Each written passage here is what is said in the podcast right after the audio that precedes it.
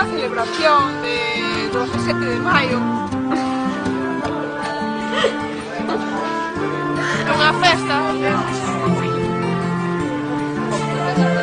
Que cada ano se dedica o 17 de maio a un escritor galego a Ramón Piñeiro. Que sei o que son. É unha festa. E dedican ya a un escritor, a un autor todos os anos que salevamos por lo menos de tanto.